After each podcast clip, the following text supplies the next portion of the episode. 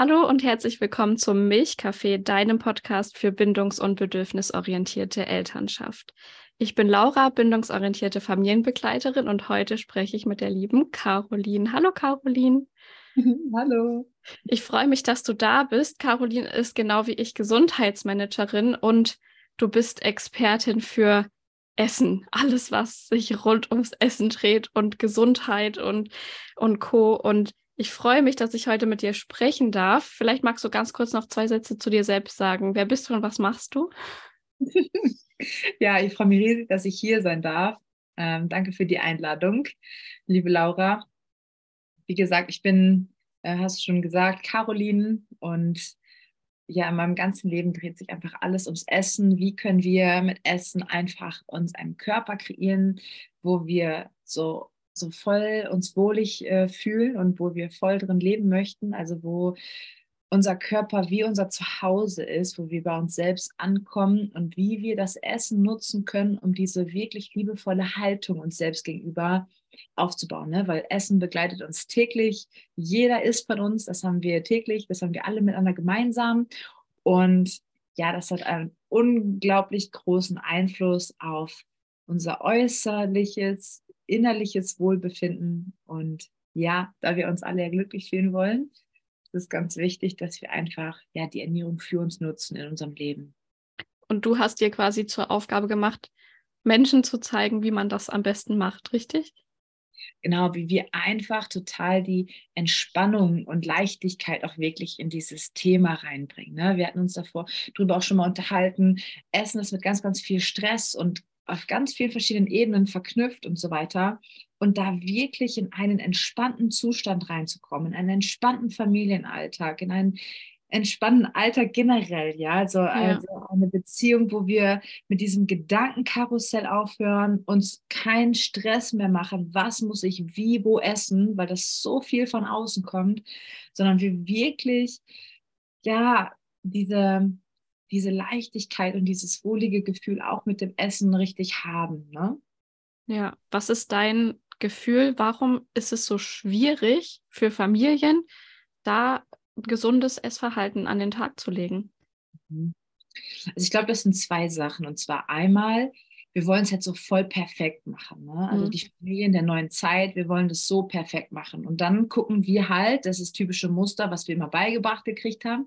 Wir gucken ins Außen, wie muss man es machen, dass ich es perfekt mache. Mhm. So, ist es so, ist es so, ist es so. Wir probieren in diese Boxen reinzupassen, wir probieren Trends zu folgen, wir probieren anderen, die sagen, ich weiß Bescheid zu folgen.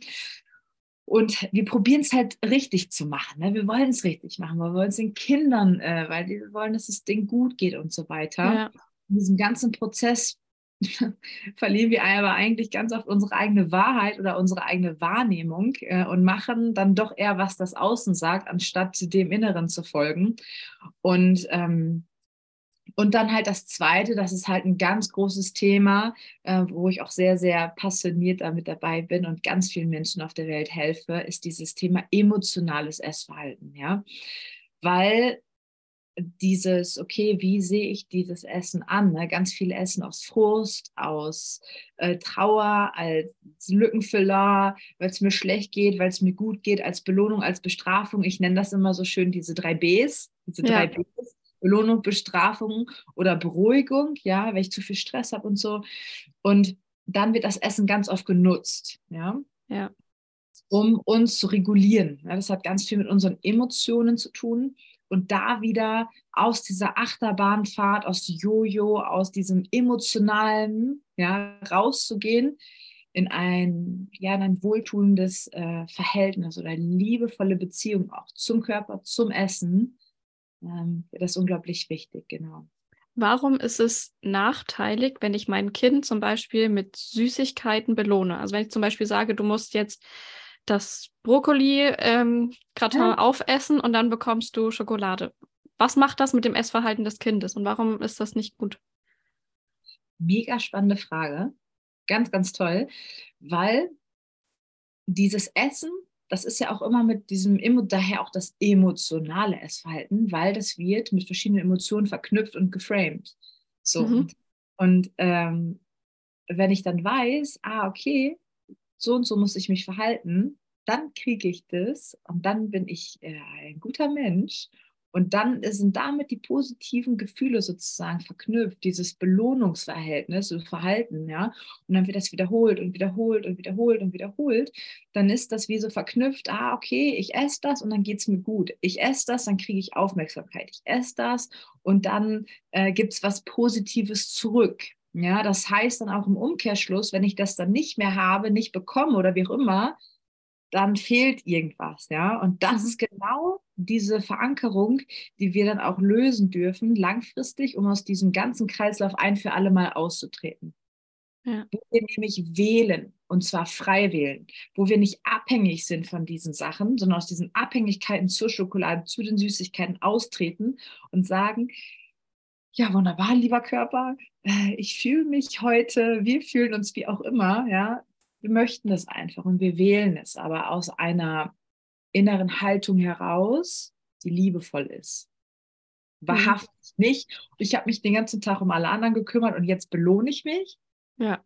Sondern was tut mir wahrhaftig gut, weißt du? Ja.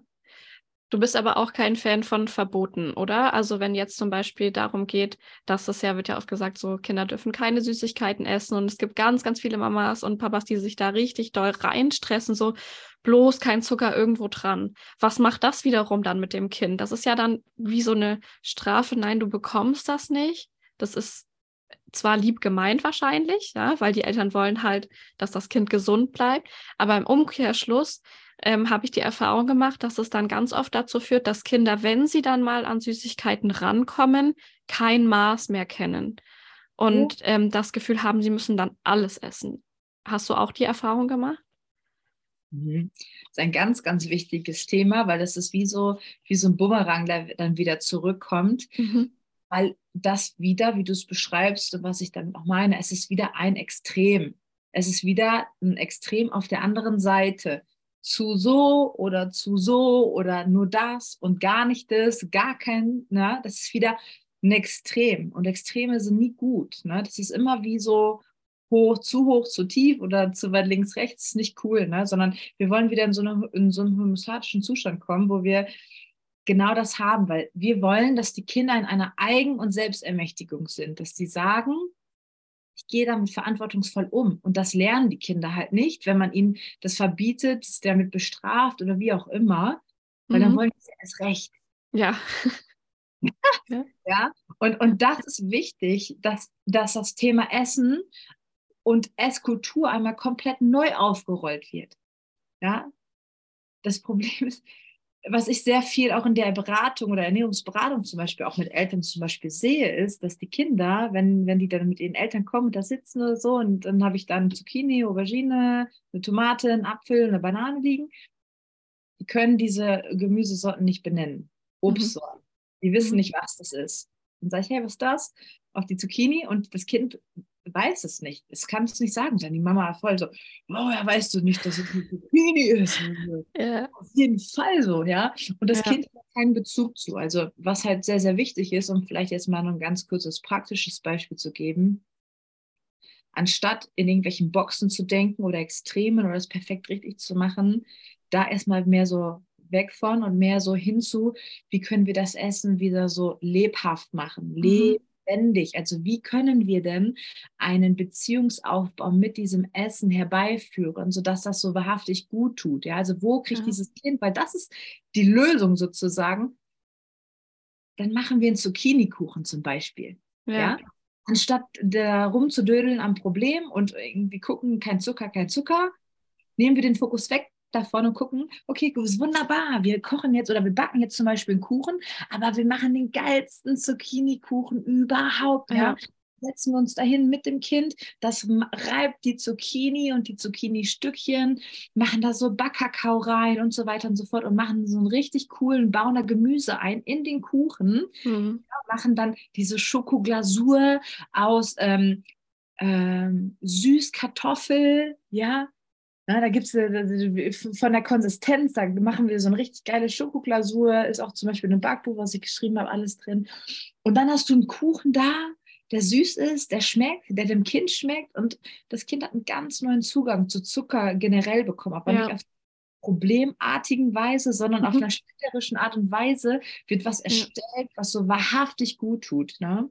Ja, und auch das eben dann, ja. ja, genau, und dass auch dieses Lebensmittel, was vielleicht früher oder vorher so Gefahr irgendwie, kenne ich ja. nicht, will ich nicht, mag ich nicht, ist halt dann in einem ganz anderen Kontext auch, ja, wenn man die Kinder auch mit einbezieht, einfach in diesen ganzen Prozess der Zubereitung und dass das Kind auch sieht, guck mal, wir können aus den gleichen Sachen ganz viele verschiedene Sachen halt auch machen. Also ich habe auch selbst die Erfahrung gemacht bei meiner Tochter, wenn ich ihr was vorsetze, dann oft wird es nicht genommen. Aber wenn sie jetzt aktiv, wir beziehen sie immer mehr so mit ein in diesen ganzen Kochprozess und auf einmal isst sie Sachen, die sie früher nie gegessen hätte, einfach weil sie gesehen hat, was damit passiert ist auch.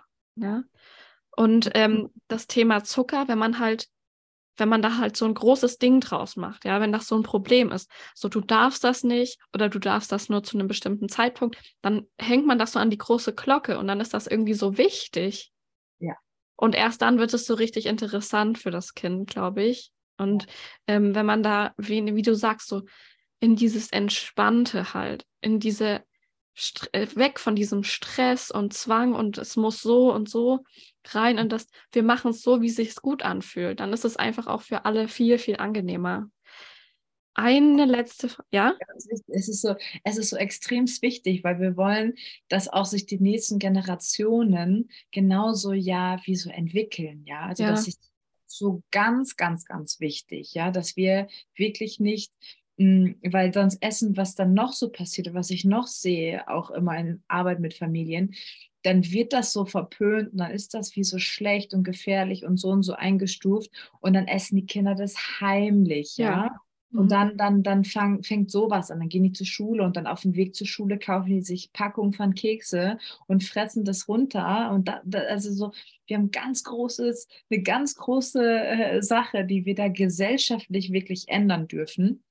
Und dadurch entsteht ein emotionales Essverhalten, dadurch entstehen dann verschiedene Sachen und so weiter, dass die Kinder einfach einen neuen, das ist wie mit allem, Bezug dazu haben, sich die mhm. Finger dreckig machen und da rein und das anfassen und fühlen und riechen und mit allen Sinnesorganen richtig wahrnehmen, ja, dass dieser, dass dieses, diese, dieser Bezug zu der Intuition zum Körper, dass das gefördert wird und geschult wird, weil Kinder, die nehmen auch so viel wahr, ja, die mhm. sind sehr, sehr hellsichtig in ganz vielen verschiedenen Bereichen und die brauchen das noch umso mehr, mhm. dass, die, dass, dass denen auch durch das Essen gezeigt wird, hey, was ist denn liebevoll? Wie bin ich achtsam zu mir selber? Ja, weil das eins zu eins äh, ineinander greift, ne? wie sie auch so generell mit sich im Leben dann umgehen. Ja.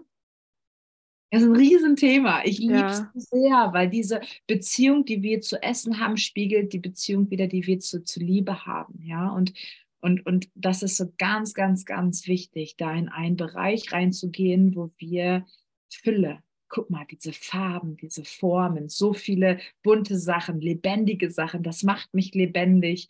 Ja. Es vibriert alles, es energetisiert mich, ja, es macht mich einfach lebendig, weil ich mich gut fühlen möchte, ja.